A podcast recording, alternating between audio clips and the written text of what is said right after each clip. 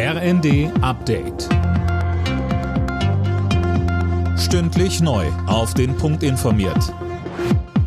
Ich bin Silas Quiring. Guten Tag. Polen will Leopard-Kampfpanzer an die Ukraine liefern und hat die Bundesregierung jetzt offiziell um Erlaubnis gebeten. Der Leopard wird in Deutschland gebaut, deshalb muss Berlin zustimmen. Verteidigungsminister Pistorius sagte heute, in Kürze soll eine Entscheidung fallen, ob Deutschland selbst solche Panzer liefert. Und weiter? Deutschland hat jetzt auf den Weg gebracht ein Frühlingspaket mit Marderpanzern, Rückenlegepanzern, Patriot-Systemen und vielem anderen mehr. Insgesamt in einem Volumen von knapp 1,1 Milliarden Euro nur für dieses Frühlingspaket. Das bedeutet, in der Summe hat Deutschland bereits mehr als 3,3 Milliarden Euro aufgewandt. Die Parteien in Deutschland haben in den vergangenen Jahren zu viel Geld vom Staat bekommen. Dass die Obergrenze für staatliche Zuschüsse vor fünf Jahren erhöht wurde, war verfassungswidrig, hat jetzt das Bundesverfassungsgericht entschieden.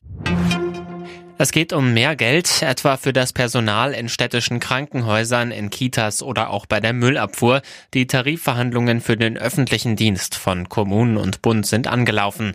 Alena Trebold, schon kurz vor dem Start gab es von den Gewerkschaften eine Kampfansage. Ja, Verdi und der Deutsche Beamtenbund haben gleich schon mal klargemacht, Streiks sind nicht ausgeschlossen. Sie fordern für die rund zweieinhalb Millionen Beschäftigten der Kommunen und des Bundes einen Lohnplus von 10,5 Prozent, monatlich aber mindestens 500 Euro mehr. Grund die hohe Inflation. Die Arbeitgeber halten die Forderung für zu hoch. Das würde Mehrkosten von 20 Milliarden Euro für die ohnehin schon oft verschuldeten Städte und Gemeinden bedeuten, heißt es.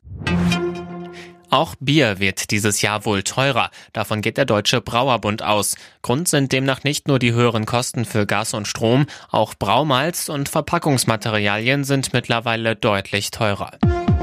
Alle Nachrichten auf rnd.de